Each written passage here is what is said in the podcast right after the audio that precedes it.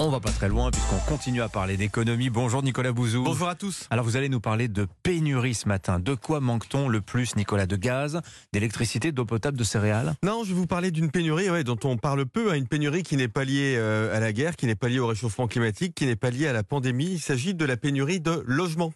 Alors, euh, deux nouvelles hein, ont attiré mon attention dans l'actualité ces derniers jours. La première, c'est le Canada qui a décidé d'interdire la vente de logements euh, en ville à des étrangers jusqu'à 2025. Il s'agit de réserver euh, les logements qui existent aux Canadiens, bah, parce que des logements au Canada, on en manque. Alors qu'un pays libéral, progressiste, près d'une mesure aussi autoritaire, montre quand même Donc, le désarroi des autorités si on de la crise. Si on n'est pas un national canadien, on n'a pas le droit d'acheter en ville. Absolument. D'accord ces deux prochaines années. Il me semble que les Bretons aimeraient bien ce genre de, mesures. Hein. Oui, absolument. Hmm. Ouais. Alors, c'est quoi la, deuxième nouvelle qui a attiré votre, euh, votre attention? La toute nouvelle maire de Los Angeles, qui s'appelle Karen Bass, c'est une démocrate, hein, on est en Californie, elle vient de décréter un état d'urgence concernant les sans-abri. Alors très concrètement, ça veut dire que la ville de Los Angeles déverrouille tous les outils euh, juridiques hein, pour euh, loger les homeless, les, sans-abri en, français.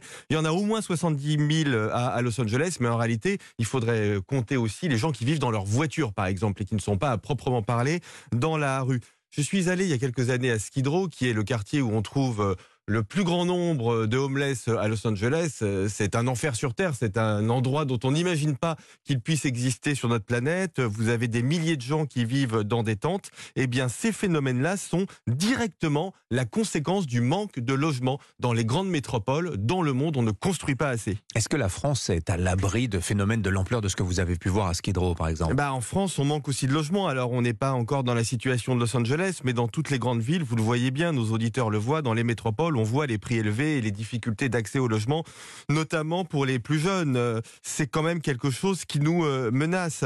Euh, l'économiste Julien Damon explique qu'en Ile-de-France, plus de 20% de la capacité hôtelière est mobilisée chaque nuit pour loger des sans-abri. 20% des hôtels. Ça représente 41, 41 000 nuitées, 41 000 nuitées chaque jour qui sont payées par l'État en Ile-de-France.